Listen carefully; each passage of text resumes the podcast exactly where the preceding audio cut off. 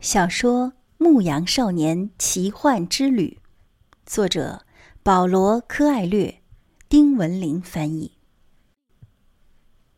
在小城塔里法的制高点，有一座旧城堡，那是当年摩尔人修建的。坐在城堡的高墙上，可以看到一个广场，广场上卖爆米花的小贩，还可以隐约看到非洲大陆的一角。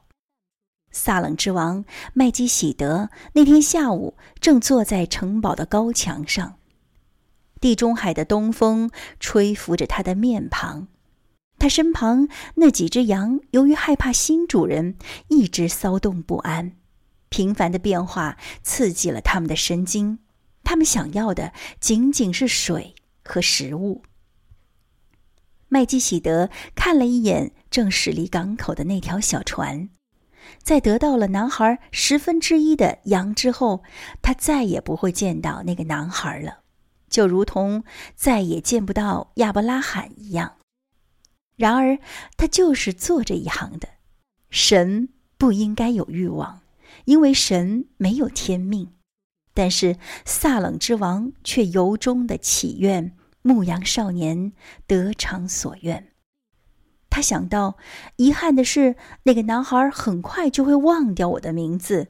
当时我应该多重复几遍，那样的话，他今后提到我的时候，就会说我是麦基喜德，是萨冷之王。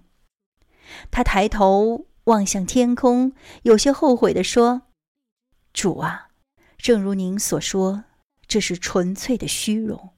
我明白这一点。”不过，一个老迈的王，有时候需要为自己感到骄傲。非洲真是太奇怪了，圣地亚哥心想。他坐在一个酒吧里，这个酒吧与他在这个城市狭窄的街巷中见到的其他酒吧一样，有些人在抽巨大的烟袋，他们你一口我一口的传递。在短短几个小时内，他见到男人手牵手，女人则都蒙着脸。阿轰爬到高高的塔顶上去唱经的同时，所有人都跪在塔的周围，以头枪地。那是异教徒的玩意儿，圣地亚哥自言自语地说。小时候在家乡的教堂里，他总看到一尊圣地亚哥马塔莫罗斯的雕像，骑着白马，拔剑出鞘，脚下就是那些异教徒的形象。异教徒的目光都很阴险，男孩感到不舒服，有一种可怕的孤独感。除此之外，因为急于赶路，他忘记了一个细节。一个重要的细节，那可能会使他拖延很久才能找到那批宝藏。这个细节就是，在这个国家，所有的人只讲阿拉伯语。酒吧老板走过来的时候，男孩指了指邻桌人点的饮料，那是一种苦涩的茶，而男孩更喜欢喝葡萄酒。但是眼下他不应该关心喝什么饮料，而必须专心考虑一下宝藏以及如何获取宝藏。卖掉羊群之后，口袋里有钱了。男孩知道金钱是有魔力的，只要有了钱，谁都不会孤单。也许几天之后，他就到金字塔跟前了。一个佩戴纯金胸牌的老人没有必要为了得到六只羊而撒谎。老人跟他谈起过预兆，在穿越海峡的途中，圣地亚哥曾经思考过预兆的事。是的，他知道老人说这话的意思。在安达卢西亚原野上的时候，他就已经习惯了观察大地和天空。据此判断必经之路上的各种状况，他知道什么鸟预示着附近有蛇，哪一种灌木表明几公里之外有水源，这都是羊教会他的。既然上帝把羊群引领的这么好，也一定会引领好人类的。这样一想，男孩心里就坦然多了，茶也显得不那么苦了。你是谁？男孩正思考着，忽然听到一个人用西班牙语问道。男孩大大的松了一口气，正想着征兆的事，就有人出现在他的面前。“你你怎么会说西班牙语？”圣地亚哥问。来的是个洋打扮的少年，但他皮肤的颜色表明他应该是这个城市的人。他的年龄和身高与圣地亚哥相差无几。这里几乎所有人都说西班牙语。从我们这儿到西班牙也就两个小时。哦，呃，请坐，我请你喝一杯，你自己点吧，也给我点一杯红酒。我讨厌这茶。男孩说：“这个国家没有红酒。”少年说：“教会不允许喝酒。”圣地亚哥告诉少年，他必须前往金字塔。他差点就说出了财宝的事儿。但最终决定保守秘密。这个阿拉伯人很可能会向他要一部分财宝，作为带他去金字塔的报酬。他想起了老人对他说过的话：“东西未到手，不应该轻易许下诺言。”呃，如果可以，我很希望你带我去那儿，我可以付给你报酬。你知道怎样才能到达那儿吗？圣地亚哥发现酒吧的老板就在镜旁，正注意倾听他们的谈话，这让他觉得很别扭。不过，为了找到向导，也不能够错失任何的良机。这个嘛，你必须穿过整个撒哈拉大沙漠。少年说：“穿越沙漠需要钱，我想知道你是否有足够的钱。”男孩认为这个问题有点怪，但是他相信那位老人。老人曾经对他说：“当你想要某种东西的时候，整个宇宙会合力助你实现愿望。”男孩从兜里掏出钱给那个少年看，酒吧老板也凑上前来，他们俩用阿拉伯语交谈了几句。酒吧老板似乎生气了：“嘿，咱们走。”少年说：“他不愿意让我们待在这儿。”男孩松了口气，起身去付账，但是酒吧老板拉住他，开始不停的说着什么。圣地亚哥身强力壮，然而此刻是在别国的土地上。他的新朋友将酒吧老板一把推开，拉着他就跑到外边了。你知道吗？他想要你的钱。少年说：“丹吉尔和非洲其他地方不一样，这是个港口，港口嘛，总是有很多的贼。”男孩相信他的新朋友，因为少年在关键的时刻帮了自己。男孩从兜里掏出钱来数了数：“明天我们就能到达金字塔了。”那个少年一边把钱抓到自己的手里，一边说。他们在丹吉尔狭窄的街巷里走着，每个街道都有卖东西的棚子。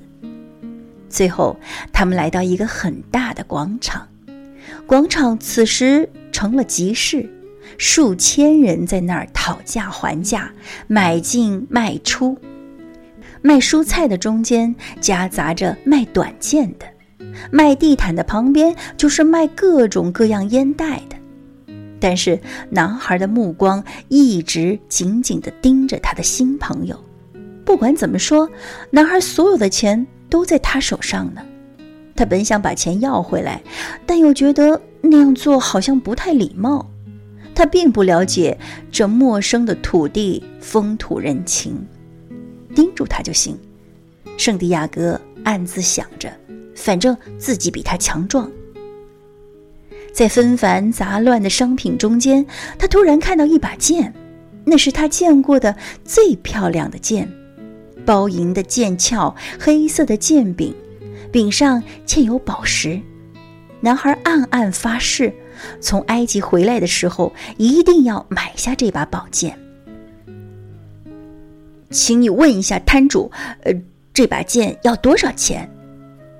圣地亚哥对他的新朋友说：“有那么两秒钟，他只顾盯着看着那把剑了，没有听到那个新朋友的回答。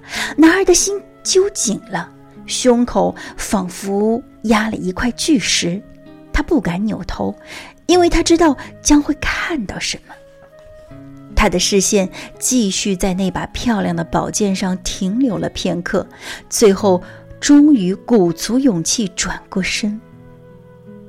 他的周围，集市上的人熙来攘往，高声喧哗。地毯摊中间夹着卖榛子的，生菜旁边放着各种铜托盘。街上的男人手牵着手，女人则以面纱蒙头。异国的菜肴散发着香味儿，而。他那位伙伴的面孔消失无踪了。圣地亚哥仍然一厢情愿的认为，那个少年只是偶然失散了。他决定留在原地，等着他回来。过了一会儿，有个人爬上一座高塔，开始诵经。随后，人们像勤劳的蚂蚁般拆掉摊位，四散而去。太阳快要落山了，男孩望着太阳，望了许久，直到他隐藏到广场的周围那些白色房屋的后面。男孩想起早晨太阳升起的时候，他还在另外一块大陆，还是个牧羊人，拥有六十只羊，而且依约要去见一个女孩。早晨，他走在田野上。那个时候将会发生什么事，他全都知道。然而，太阳落山的此时此刻，他却已置身于异国他乡，身为异乡客来到一个陌生的国度。在这儿，他甚至听不懂人家说话。他也不再是牧羊人，已经一无所有，甚至连回城的钱都没有，何谈？实现心愿呢？一切都发生在太阳东升和西落之间。男孩想，他为自己的处境感到难过。在生活中，事情有时候会在一瞬间发生变化，人们根本来不及去适应这种变化。他一向羞于流泪，甚至从未在他的羊群面前哭过。但此时集市已散，广场上空空荡荡，他独自一人身在异地，远离家乡。男孩哭了，上帝如此不公平，竟以这种方式回报相信梦想的人。从前跟羊群在一起的时候，我很快乐，而且总是把快乐传达给周围的人。大家看到我出现，都会热情的款待。可是现在，我既伤心又郁闷，我该怎么办呢？我会更加痛苦不堪，不再相信任何人，因为有人背叛了我。我会仇视那些找到秘密宝藏的人，因为我未能找到自己的宝藏。我永远要尽力保住手中所有的，哪怕是很少的一点。因为我太渺小了，我无法将整个世界揽在怀里。圣地亚哥打开搭链，看看里面，或许还有点在船上吃剩下的三明治。然而，他只找到那本厚书、那件外套和老人送给他的两块宝石。一看到宝石，他顿时觉得轻松了许多。他用六只羊换来了这两块宝石，他们是从一面纯金胸牌上取下来的。他可以卖掉宝石，买一张回城的船票。这回我可得机灵点儿。男孩一边想，一边将宝石从搭链里拿出来，藏进衣服的口袋里。这里是港口，这是那个少年对他说的唯一的一句真话。凡是港口，总免不了盗贼充斥。现在他明白了酒吧老板发脾气的原因。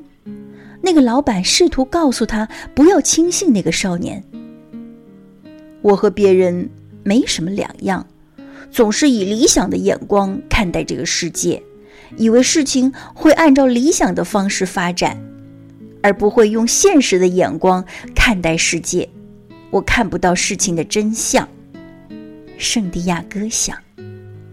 他再一次查看那两块宝石，小心翼翼地依次抚摸着它们。他感觉到了宝石的温度和光滑，这是他的一笔财富。单是摸着它们，心里就踏实了许多。宝石让他想起了那位老者。当你想要某种东西时，整个宇宙会合力助你实现愿望。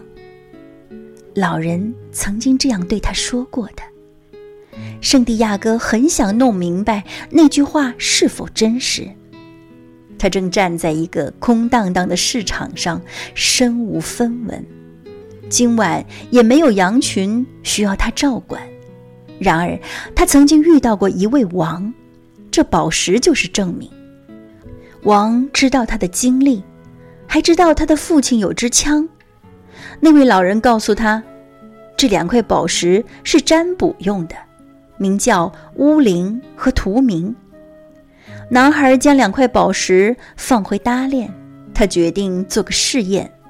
老人说过，问问题要清楚明白，因为宝石只对知道自己欲求的人起作用。男孩先问，老人对他的祝福是否依然有效。他掏出的那块意味着是的黑宝石。那我还能找到我的财宝吗？男孩又问。他把手伸进搭链，刚要拿起一块宝石，两块宝石却从一个破洞漏了出去。男孩从未发现他的搭链有个破洞。他弯腰去捡乌灵和图明，但是当他看到掉在地上的宝石的时候，他脑海里又浮出另外一句话：要学会尊重预兆，循迹而行。这是麦基喜德曾经告诉过他的。这是个预兆，男孩暗自笑了，然后他从地上捡起了那两块宝石，放进搭链。他不想把那个破洞缝上，只要宝石愿意，尽可以从那里溜出去。